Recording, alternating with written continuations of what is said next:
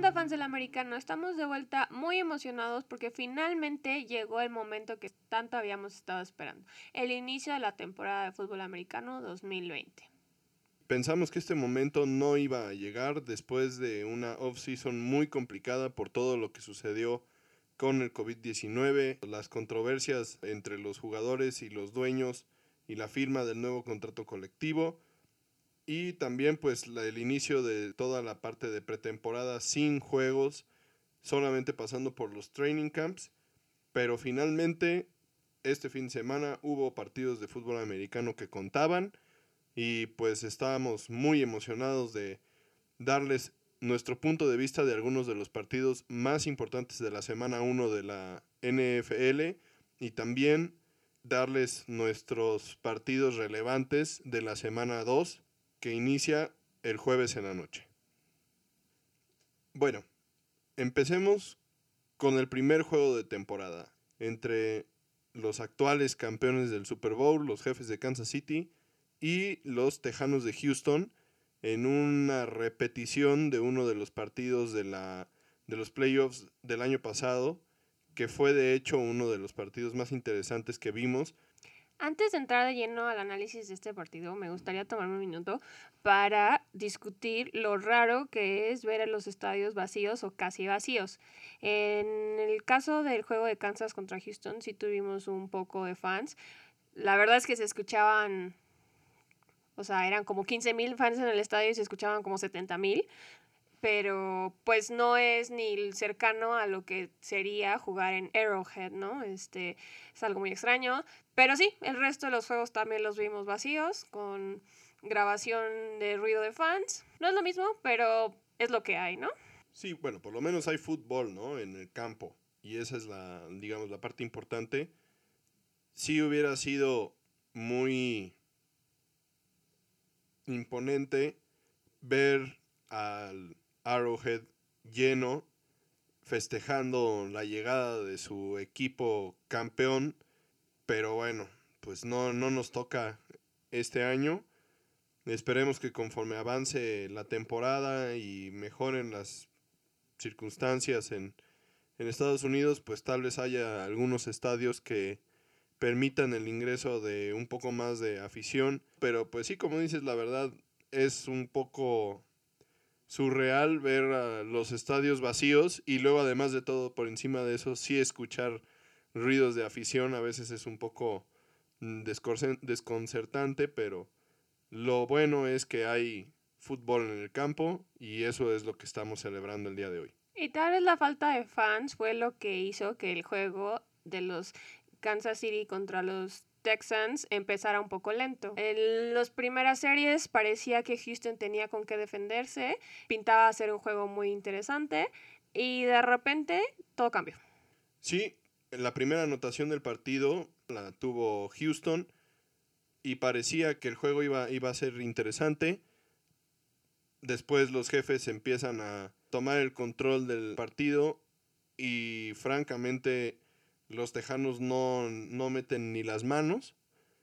Y pues al final los Chiefs demuestran que son un equipo bastante completo, que no solamente son un equipo que tiene una ofensiva súper explosiva y súper dominante, sino que también su defensiva tiene la capacidad de provocar que, que la ofensa contraria cometa errores y se facilite el partido. Pero también habrá que esperar a que los Chiefs y Mahomes se enfrenten a un equipo que les pueda poner un reto, ¿no? O sea, todo el mundo esperaba que los Texans lo hicieran.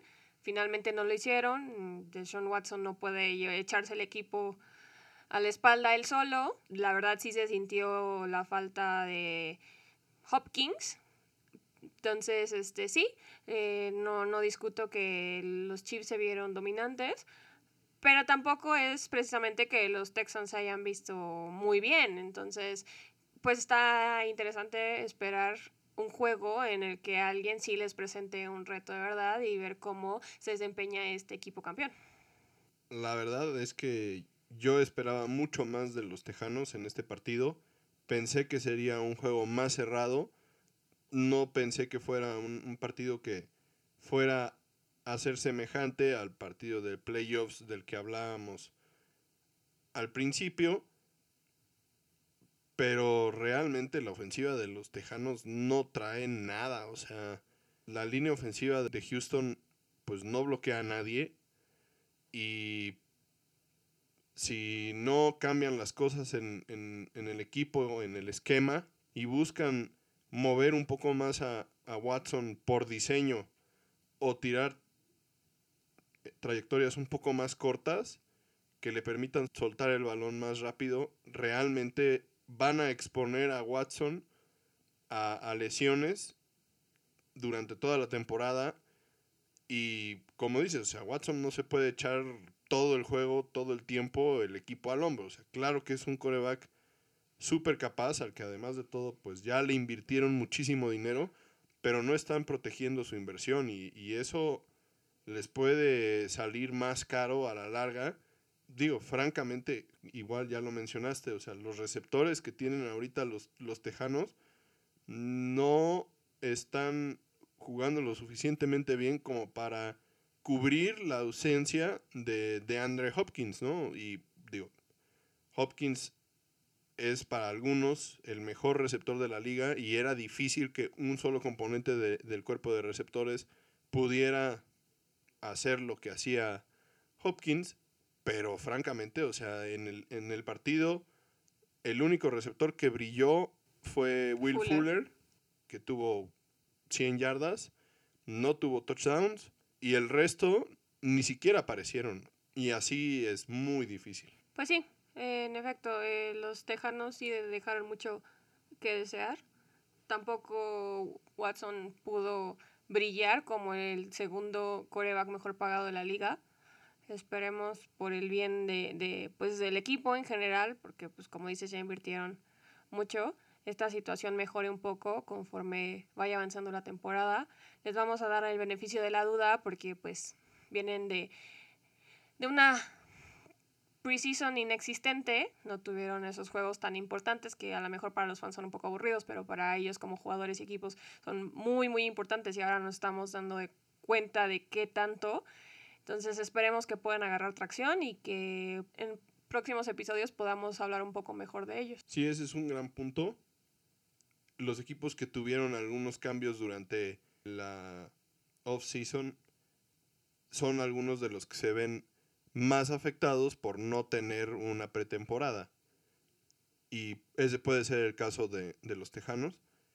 Por otro lado, los jefes que tuvieron pocos cambios realmente empiezan donde terminan la temporada pasada, siendo un equipo extremadamente dominante con lo que mostraron en, en, este primer partido de temporada, dejan pocas dudas de que realmente pueden ser uno de los favoritos para estar en el Super Bowl y posiblemente repetir como campeones de la liga.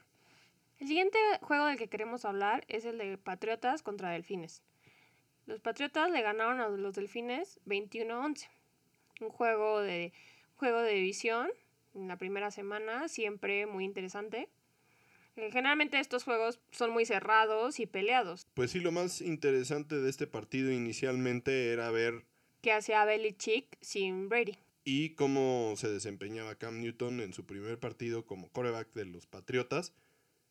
Y la realidad es que se nota el cambio en, en el estilo de, de Brady a Newton, siendo Cam Newton pues el responsable de anotar dos, dos veces de los tres touchdowns por carrera. Por tierra, exactamente. Algo que eh, no estamos acostumbrados a ver con los Patriotas. Brady nunca hubiera sido eso, ¿no? O sea, sí, sí. Evidentemente Brady para el coreback sneak en, en la yarda uno o media, pues era la opción y siempre fue la opción. De hecho, siempre lo hizo muy bien. Pero es, no es de eso de lo que estamos hablando, ¿no? O sea, Cam Newton fue el segundo líder corredor del equipo porque tiene esas habilidades. Y pues tiene el cuerpo. Eh, lo vemos más esbelto, pero igual de fuerte. Eh, esperemos que pues esta temporada se pueda mantener en buena forma. Yo creo que, aunque no sea mi coreback favorito, merece una oportunidad de mostrar de lo que está hecho. llevaba una temporada bastante buena antes de lastimarse. Y tal vez el cambio de aires también le caiga bien. Es importante también mencionar que hubo algunos pases que tiró con buen ritmo. No fue solamente que, que hiciera su juego por tierra, sino que realmente hubo algunas series en las que hiló varios buenos pases. ¿Qué es lo que necesitamos de él, no? Después de que de tener una lesión como la que él tuvo, necesita sacarse más cosas de su bolsita de trucos, ¿no? O sea, no puede mantenerse como el coreback que se avienta en todas las carreras y que no le importa si le pegan porque tiene el tamaño. Sí necesita cuidarse, a pesar de que su físico le permita todavía correr y tiene esas capacidades, sí necesita tener un poco más de presencia en, el pocket y tirar pases con ritmo le, le ayuda bastante. Involucró por ahí a, a, Julian Edelman, pero pues le faltó el, el, touchdown por pase. Y por otro lado, los delfines, digo, se mantuvieron en el partido. Un juego divisional, los delfines históricamente juegan muy fuerte contra, contra los patriotas. En algunas ocasiones, cuando los delfines estuvieron en peores condiciones que ahora, aún así tenían la capacidad de ganarle a los Patriotas. Este caso pues no fue la excepción, se mantuvieron en el juego, realmente nunca... Nunca fueron una amenaza como tal.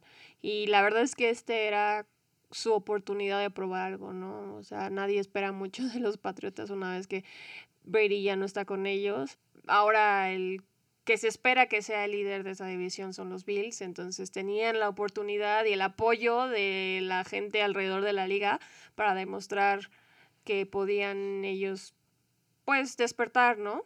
Pero tampoco fue así. Digo, como dices, no, no, no los apabollaron, pero pudieron haber despertado un poco más, ¿no? Algo, digamos, curioso del juego fue poder ver a, a Tua en, el, en la banca no en el campo. Parece que pues el plan de los delfines durante por lo menos estos primeros juegos va a ser mantenerse con Ryan Fitzpatrick en el juego, pero con Tua como el coreback de segundo equipo. Claro, a diferencia del caso de Green Bay, ¿no? Que con Jordan Love. Jordan Love está inactivo, ni siquiera equipado, está sentadito en la banca, pero en ese es un caso muy curioso, ¿no? O sea, ¿de qué te sirve que Jordan Love esté sentado en la banca con los pants viendo el juego desde la pantalla? Si lo que quieres es que le aprenda a Aaron Rodgers, tiene que estar ahí junto a él, con los audífonos, escuchando qué es lo que le están diciendo los coaches desde arriba, lo que ejecuta, lo que se equivoca, qué retroalimentación le dan los coaches a él, qué retroalimentación le da él a los coaches. Así es como realmente va a aprender Jordan Love Claro, y está el caso también de Andy Dalton, ¿no? No es un coreback que necesita aprenderle a, a Dak Prescott, pero ahí estaba y lo vimos en varias tomas y junto a Prescott equipado y celebrando y muy metido, ¿no? O sea, eso es lo que uno esperaría de un coreback al que drafteaste en la primera ronda. Pero bueno, no estábamos hablando de los Packers y Jordan Love. Exactamente, y el, ese es el contraste. Tua estaba ahí junto a Fitzpatrick y eso es lo que quieres. O sea, Fitzpatrick está ahí para enseñarle a Tua a ser un coreback de la NFL. Pues sí, en resumen, un juego interesante por ser divisional, por ser el primer juego de los Patriotas sin Brady pero a fin de cuentas un juego bastante X. Cam Newton no se vio mal, tampoco se vio así sorprendentemente bien. La ofensa de los Pats también efectiva, pero no dominante. Y pues la defensa pudo mantener a los defines a raya, pero tampoco se vio como algo de una dinastía, ¿no? Entonces, también hay recordemos que, que Recordemos que la defensa de los Patriotas perdió a varios de sus jugadores ya sea por agencia libre, por cambios o por opt-outs.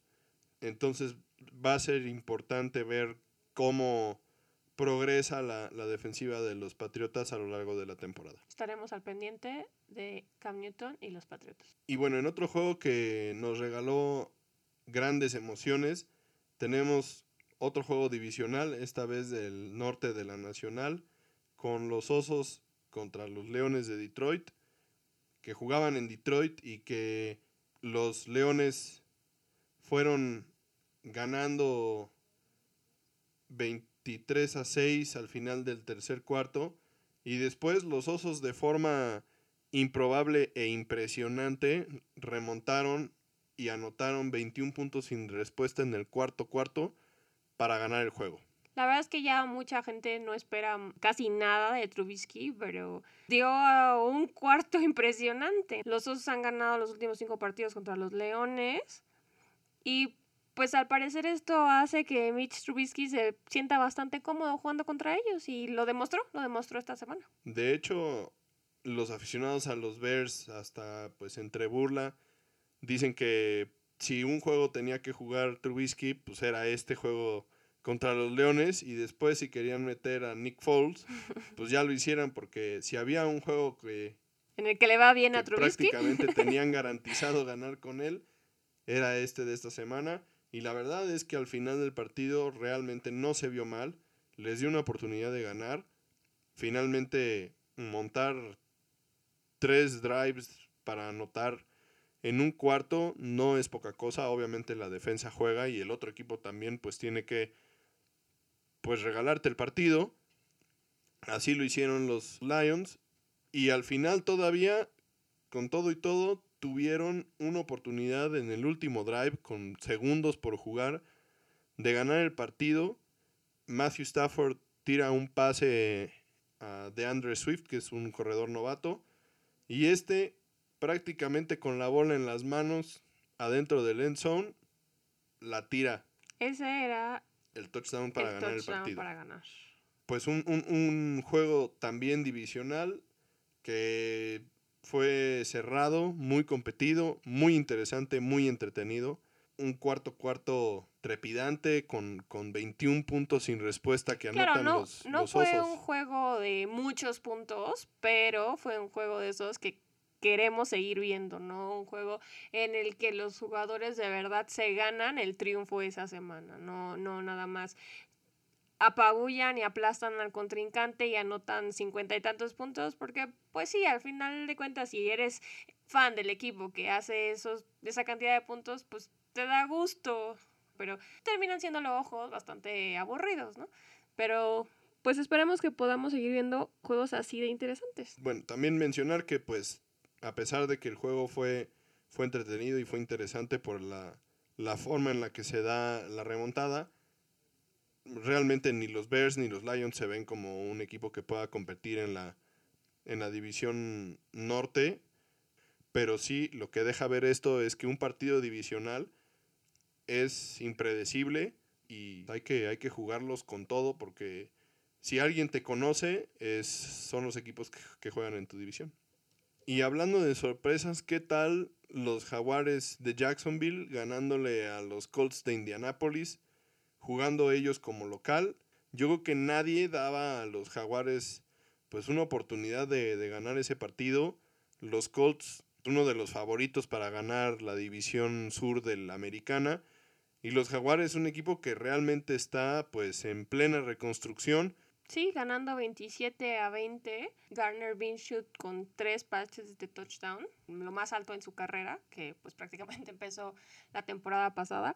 Pero pues sí, como dices, fue una sorpresa, pero siempre es muy interesante ver a Minshew jugar, no solo por el, el bigote que se ha vuelto famoso, sino porque tiene una forma de jugar muy relajada. Parece que él se para en el campo y se divierte y creo que eso le ha ayudado bastante, ¿no? O sea, el año pasado nadie daba nada por él y se aferró y llevó a los jaguares a pues un par de victorias y a que la gente les pusiera más atención y les diera un poco más de respeto, ¿no? Y, y pues este, en este juego lo sigue haciendo. Realmente Minshew un, un coreback impredecible, ¿no? Que como te puede dar un, un, gran juego, puede tener un juego terrible, pero en este caso la verdad hizo lo que se necesitaba para ganar el partido. Y los Colts, pues realmente una decepción tremenda porque son un equipo que, del que se espera muchísimo. La defensiva de los Colts es una de las más dominantes de, de la liga tiene jugadores pues bastante buenos que deberían de haber podido dominar este partido. Y como dices Philip Rivers pues dejando también bastante que desear para el primer partido de la temporada. Como ya mencionamos puede ser que este movimiento y la falta de juegos de pretemporada y de actividades pues en el campo durante los meses anteriores esté pasándole factura a alguna de las ofensivas con estas características y tal vez por ahí fue, fue este tema, pero pues yo creo que muy bien por los jaguares que de los que además de todo ya se estaban expandiendo los rumores de que iban a, a echar la temporada por la borda, esperando poder draftear a Trevor Lawrence, que es el prospecto más codiciado de corebacks saliendo de, del colegial. Y francamente demostrando que no es el caso, o sea que a pesar de que están en un, en un periodo de reconstrucción claro, van a salir a dar su mejor esfuerzo y si eso les alcanza para ganar los partidos, pues ni modo, ¿no? Pues sí, regresando igual a, a, Philip Rivers, pues tú siempre le has tenido mucha confianza y esperabas mucho de él, pero a mí en lo personal nunca me ha terminado de convencer su, su forma de jugar y su personalidad en el campo, ¿no? Eh, a mí no me daba muy buena espina su llegada a los, a los Colts, y menos sin haber podido tener una pretemporada, ¿no? Entonces, pues a ver, a ver qué pasa con él. Pues sí, por un lado, eh, estamos en el, la primera semana y obviamente esto nos deja las pues reacciones de, de lo que ha sucedido, pero parece que Philip Rivers pues tiene que mejorar bastante para que los Colts puedan realmente ser competitivos. Otra de las sorpresas de la semana fue el Washington Football Team, el cual le ganó 27 a 17 a las Águilas de Filadelfia, favoritos para ganar ese juego. Para muchos los las Águilas de Filadelfia son favoritos para ganar la, división, este. No es mi caso, claramente. bueno, pero eso es algo ya muy personal. Pero sí consideraba que, que los, las Águilas pues eran favoritos para ganar este partido y no solo favoritos, sino grandes favoritos. Y, ver que Washington pudiera remontar 17 puntos y luego ganar fue bastante impresionante. Yo la verdad no lo esperaba. La defensiva de Washington es una defensiva bastante dura que está liderada por varias primeras selecciones que, que han tenido entre ellos Chase Young o Ryan Kerrigan. Y eso fue lo que empujó al equipo hacia, hacia esta remontada. Y francamente también parece disco rayado, pero ¿qué pasa con la línea ofensiva de las Águilas de Filadelfia? Parece que todas las temporadas tienen jugadores lesionados y lo que sí es una constante es que constantemente le están pegando a Carson Wentz. Y si de por sí es de cristal, entonces, pues, si no, si no logras mantener a tu línea ofensiva en el campo, a tus titulares en el campo, lo estás poniendo en, riesgo y a tu equipo. Un poquito como, como dijimos de, Watson al principio del episodio, creo que las Águilas de Filadelfia necesitan replantearse, no sé, su programa de acondicionamiento físico para, los, sus linieros ofensivos, hacer algún cambio importante ahí, porque parece realmente que, todas las temporadas tienen jugadores clave dentro de la, de la línea ofensiva que se lesionan.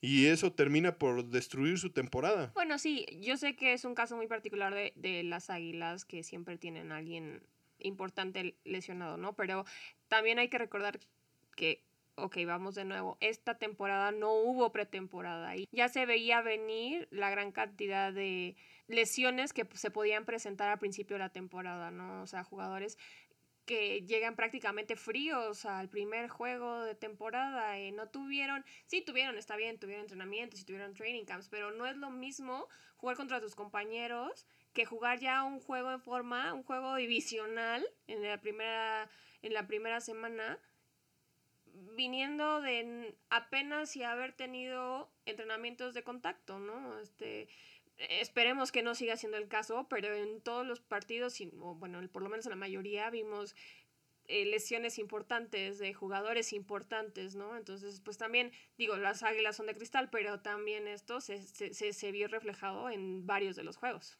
Bueno, pero igual los linieros de, la, de las águilas no se lesionaron durante el partido, llegaron lesionados al partido y, y realmente yo no, no soy aficionado a las Águilas, ni mucho menos, pero sí es frustrante ver que un equipo que hace tres años fue campeón del Super Bowl, ahora parezca coladera, la verdad. No paran a nadie en esa línea ofensiva. No se enfrentaban contra una línea defensiva fácil. Realmente la línea defensiva de, de Washington es dominante, es una muy buena línea defensiva.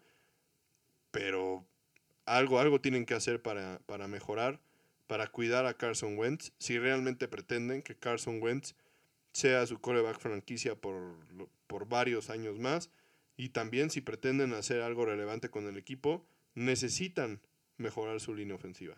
Por otro lado, también es, es de notar el, el trabajo que ha hecho Ron Rivera con el equipo, ¿no? Este, se ve un cambio grande en la forma en que... La actitud del equipo se vio diferente. Se ve un equipo nuevo y para bien, ¿no? Por más que no seamos fans del Washington Football Team, sí es de aplaudirle que sobre todo por la situación personal en la que está pasando, en la cual en medio tiempo tuvieron que pues ponerle una intravenosa, una intravenosa porque pues está en medio de las quimioterapias. De todas maneras, tenga muy en claro lo que el equipo necesita de él y lo que los fans requieren de él también, ¿no? Entonces eso sí es algo muy positivo que podemos sacar de este juego que a lo mejor pues a no muchos de nosotros nos interesa, pero pues sí es algo impresionante. También es muy interesante ver el crecimiento de Dwayne Haskins como coreback de, de Washington, ¿no? O sea, creo que el año pasado fue un año difícil para él. Él acostumbrado al éxito en, Ohio State. El año pasado, francamente, fue un año que para olvidarse, para olvidarse. Pero, pues estamos empezando a ver, pues un, poco de las características que lo hicieron un jugador tan dominante en, en el colegial y a ver qué tanto puede realmente traducir esos talentos que, que tenía en, el colegial a su juego ahora como, como profesional y qué tanto realmente puede crecer él y qué tanto puede llevar él a este equipo a ser un mejor equipo ofensivo. O sea, ya sabemos que es un buen equipo defensivo, que tienen algunos buenos elementos. Su ofensiva debe de crecer más para, para realmente ser competitivo. Seguimos con el juego que todos estábamos esperando. Los Santos contra los Bucks. Era la oportunidad de ver por primera vez a Brady en el campo con un uniforme diferente al de los Patriotas en cientos de miles de años. Sí, la verdad, un juego entre dos futuros miembros del Salón de la Fama. Leyendas, ya, ya podemos llamarlos así, la verdad. Dos de los mejores corebacks de la última década, sin duda alguna. Drew Brees con los Santos y Tom Brady, ya lo mencionaste. Una vez más, un juego que parece que, las ofensivas pues tuvieron muchos problemas para acoplarse. Sí, la verdad es que nos quedó a deber. Pero realmente fue un juego en, en el que las defensivas jugaron increíblemente. Fue un juego que, que retó muchísimo a los dos corebacks y donde prevaleció el que pues estaba más acoplado con su equipo, ¿no? Al finalmente, en este caso la ventaja de, local no pesó tanto, siendo en Nueva Orleans, en, otras ocasiones pues uno hubiera pensado que, la afición iba a tener un, un, un rol bastante más importante, pero obviamente no lo tuvo. Y en este caso se vio que Brady le falta un poco de, de ritmo con, con, sus compañeros y eso lo llevó a cometer algunos errores que fueron los que definieron el partido. Por ejemplo, el pick six que tuvo Janoris Jenkins. Una de sus dos intercepciones. Sí fue presionado Brady. Eh, la, la, línea defensiva de, de los Santos lo, lo trajo movido. Y eso es algo que una defensa tiene que hacer en contra de un quarterback como Brady. O sea, lo conocemos y lo conocemos todos. Si estás encima de él, se empieza a enojar y le, y le empieza a pesar trabajo. el juego. Entonces se empieza a desconcentrar y eso lo manejó perfectamente bien la defensa de los Santos. Pero por otro lado, la defensa de los Bucaneros también presionó a, a, a Drew, Brees, Drew, Brees, Que también desapareció prácticamente. O sea, nos dio una actuación que es algo que no, no esperábamos de él, ¿no? Claro, este, dos touchdowns, 160 yardas del coreback que se espera que llegue eh, pues muy lejos en los playoffs o hasta el Super Bowl, pues sí dejó mucho que desear, ¿no? Aquí la estadística que es muy importante en este caso es que los Santos y en este caso Drew Brees no cometen errores, no entregan el balón y entonces eso es, esa es la diferencia en el partido. Tom Brady tuvo dos intercepciones y bueno, la defensa de los, de los Santos también eh, provocó algunos fumbles, recuperaron uno y Brady recuperó el otro, pero los Santos tuvieron la, la capacidad de mantenerse con el balón en todo momento a la ofensiva.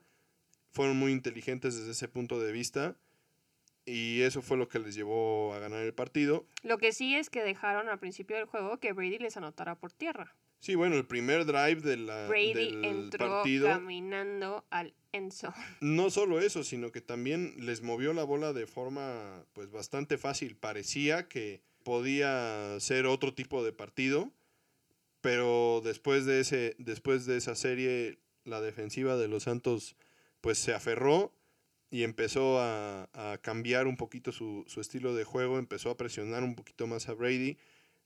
Y algo que hacía Brady mucho en, en, los Patriotas era deshacerse de la bola muy rápido, pero ese no es el estilo de juego de coach de Tampa Bay ahora, de Bruce Arians. Él es un gran pues aficionado al, al pase largo, a, al quemón y él cuando estuvo en, en, Arizona con Kurt Warner, así jugaban, jugaban a quemarte, a, a, extender el campo lo más posible, pero entonces necesitas que tu línea ofensiva aguante, que haya un poquito más de tiempo, y eso faltó un poquito en este juego, pero realmente creo que, que sí, ambos equipos son, son equipos que tienen muchísimo potencial, en especial por las defensivas no tanto por su, su, capacidad ofensiva, que creo que con el tiempo va a ir agarrando ritmo, mejorando, pero realmente las defensivas de los dos equipos se vieron impresionantes. Qué manera de, de jugar de los dos equipos, de, de, presionar, de pues intentar provocar errores, a pesar de que no lograron que, que Drew Brees tirara intercepciones o, o cometiera errores importantes los obligaron a, a, a, tener que ser muy inteligentes con su manejo del partido y el manejo del balón.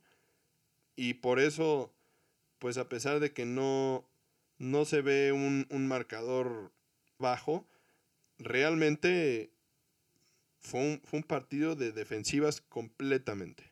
Sí, la verdad es que se vieron muy impresionantes, pero tampoco podemos esperar que, que esto se mantenga a lo largo de la temporada, ¿no? Eh, las, ambas, ambas ofensivas necesitan despertar y necesitan apoyar a sus defensas, ¿no? Eh, por más que los juegos también los ganen la defensa, tampoco puedes poner todas tus esperanzas en, en, en un solo lado de, de, la cancha, ¿no? Eso nunca, nunca te va a hacer bien.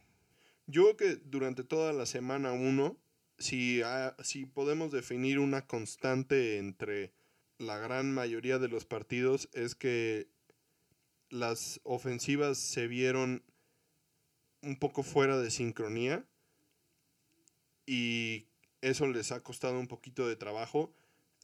Este tema yo creo que se vio un poco más claro en los equipos que tuvieron pues algún tipo de cambio de movimiento durante, durante la off-season, ya sea cambios de jugadores, cambios de corebacks, cambios de coaches, como es el caso de los vaqueros, por ejemplo, de los que vamos a hablar un poquito más adelante.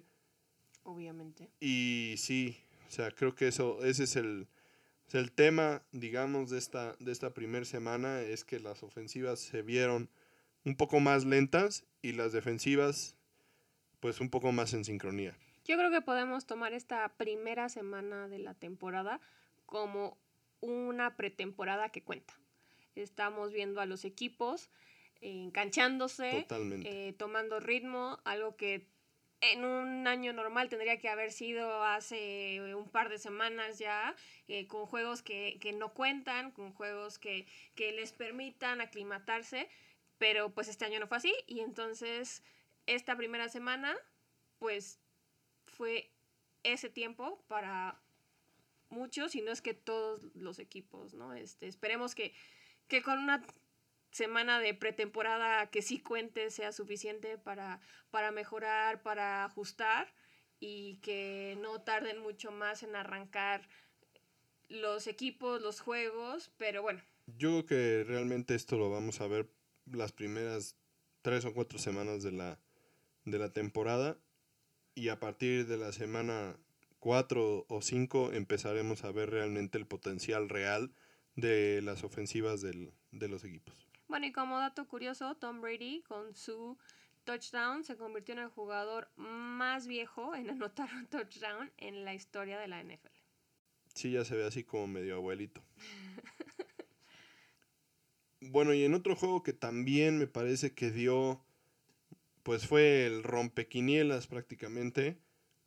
Los Cardenales de Arizona también le ganan a los 49 de San Francisco en un juego como visitantes. Qué bueno.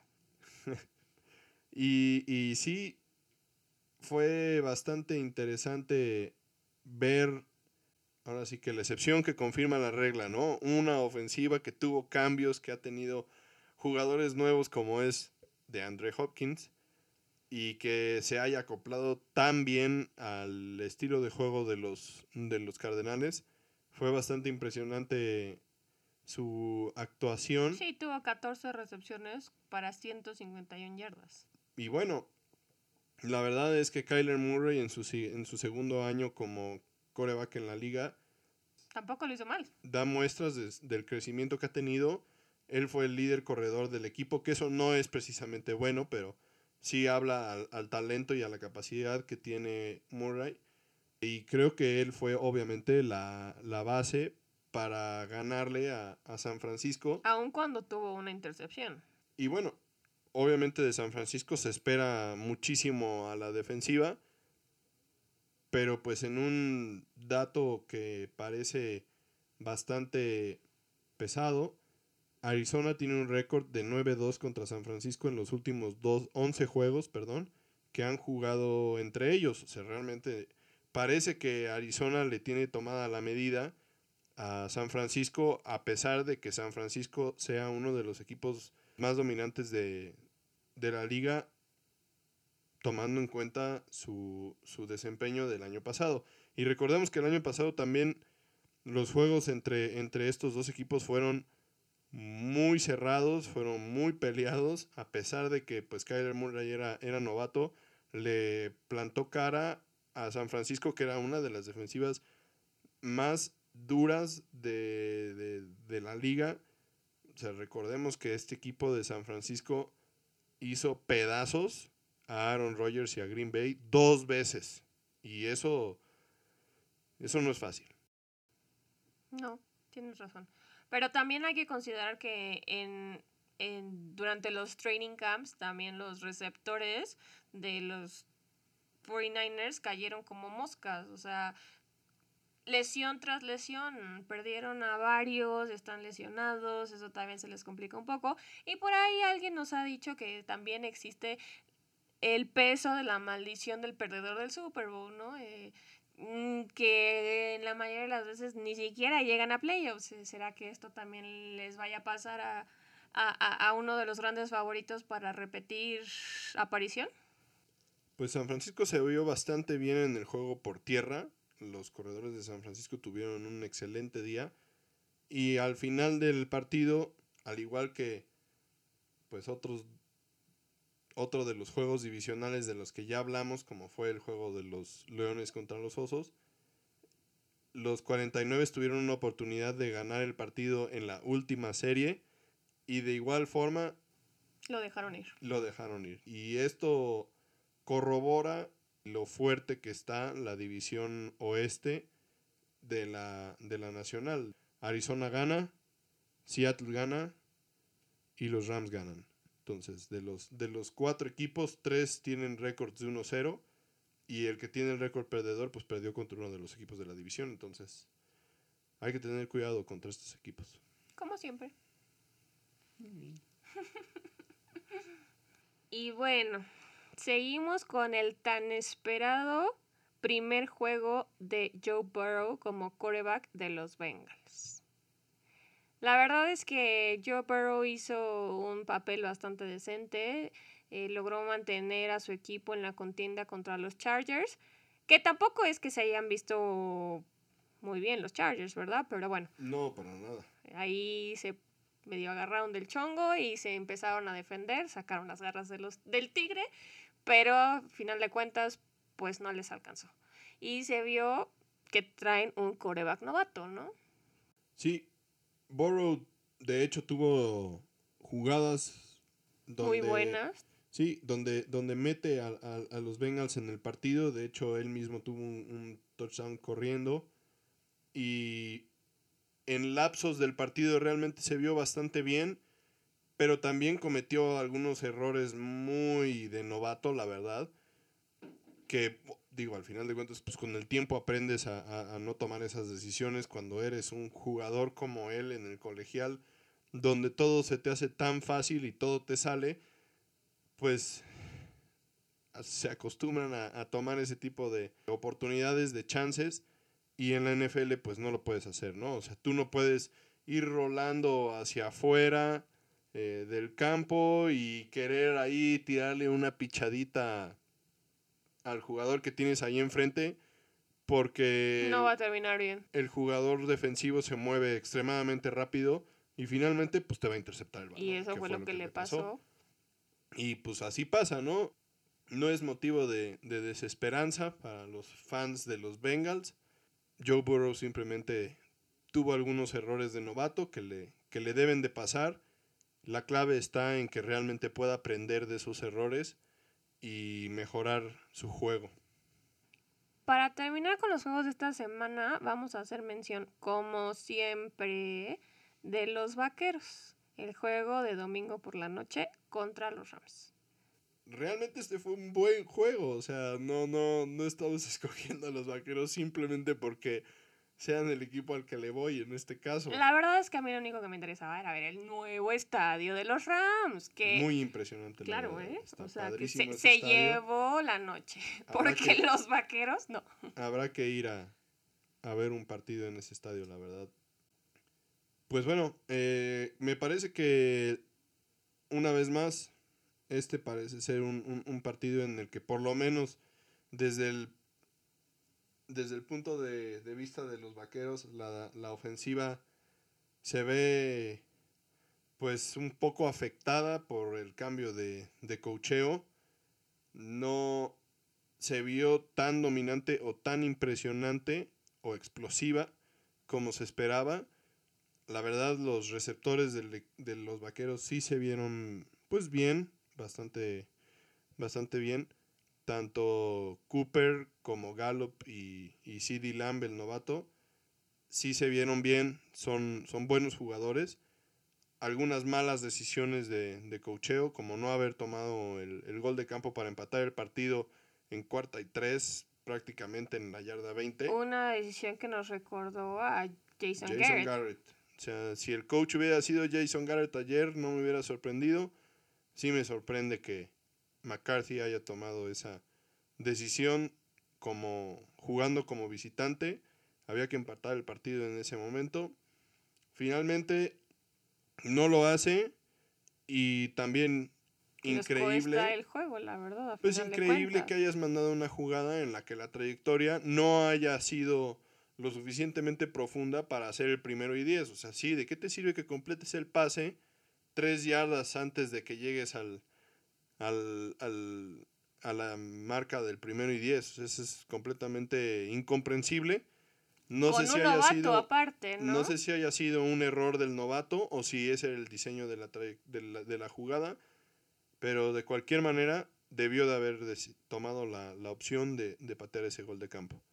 Por otro lado, la defensiva de los Vaqueros, qué pena. La verdad, qué pena. Se supone que la carta fuerte de la defensiva era la línea defensiva y honestamente los trajeron en patines todo el juego.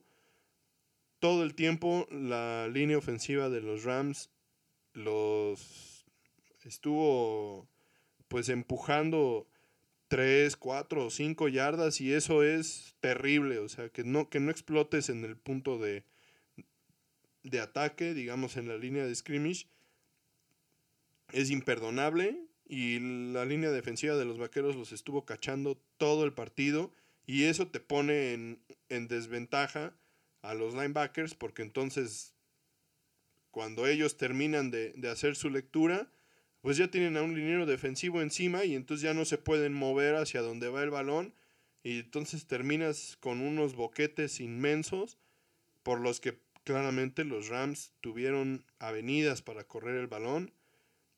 Se vieron bastante bien desde ese punto de vista la ofensiva de los Rams, la verdad. El año pasado tuvieron varias lesiones en la línea ofensiva y eso les costó algo de- del desempeño que tuvieron. Pero este año, por lo menos ayer y lo que se les alcanzó a ver, esa línea ofensiva se ve igual de dominante que como se vio hace dos años, que fueron al Super Bowl. Y desde ese punto de vista, los, los Rams pueden ser un equipo competitivo también. Pueden ser un equipo que sí, que sí den pelea en esa división. Hay gente que los había descartado.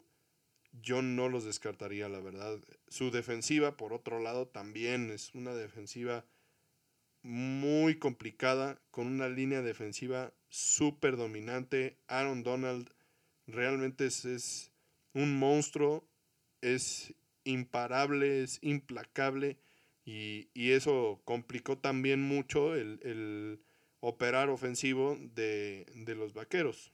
Pues es que ya como habíamos dicho, o sea, no hay cómo descartar a ningún equipo de esa división. O sea, se ve una división extremadamente competitiva y de muy altísimo nivel, ¿no? Pero bueno, a ver, cuéntanos, Jaycee, tú como fan de los vaqueros, después del primer juego de la temporada, ¿qué ves para ellos?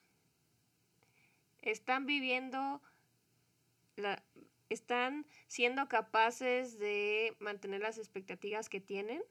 Porque mucha gente está hablando de que esta finalmente, como todos los años, pero que esta finalmente es la temporada en la que los vaqueros pueden llegar a un Super Bowl.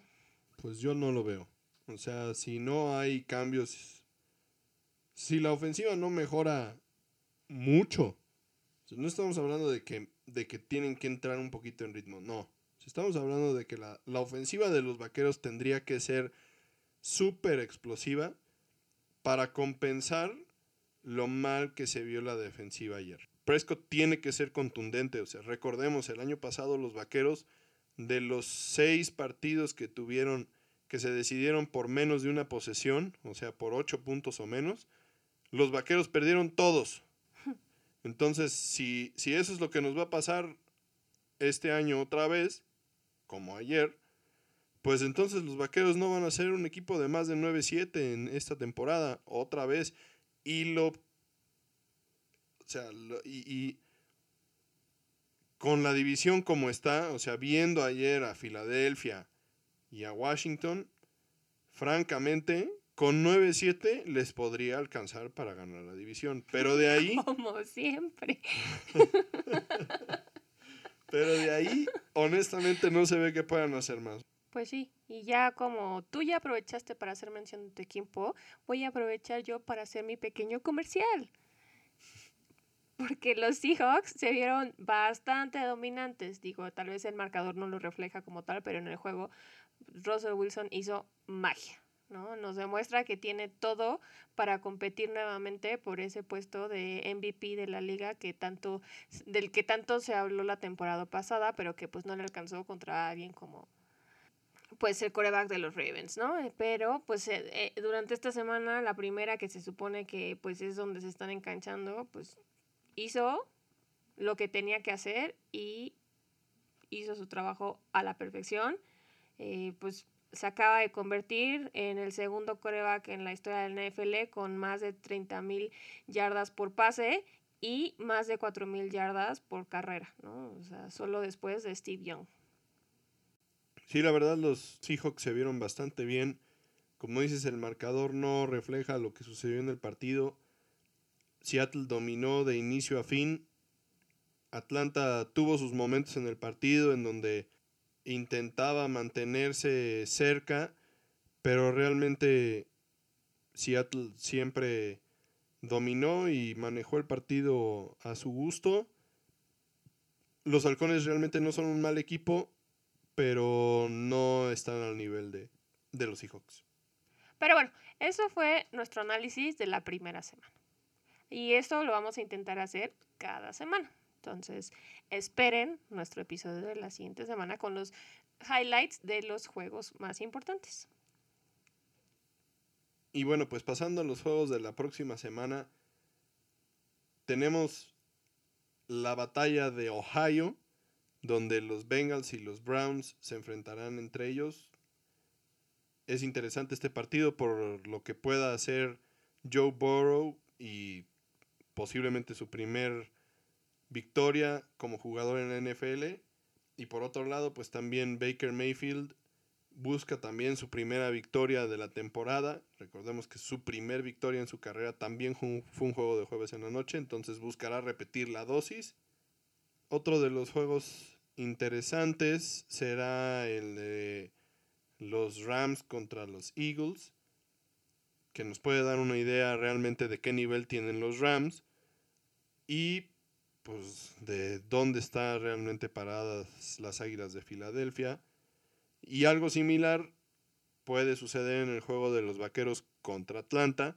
Claro, que se van a pelear por no empezar 0-2. Exactamente, y dos equipos que pues no son realmente eh, pues tan malos, pero que pues necesitan aplicarse para no empezar 0-2 como dices y bueno, el último juego que realmente nos llama la atención y que puede ser el, juego de la, de, la, semana, es el juego del domingo en la noche, donde los favoritos de Daniela para el Super Bowl, los Seattle Seahawks, con una vez más el premio a la objetividad se van a enfrentar a los Patriotas de Nueva Inglaterra. Con Cam Newton. En, un estadio vacío. El 12 Man no, va a estar presente.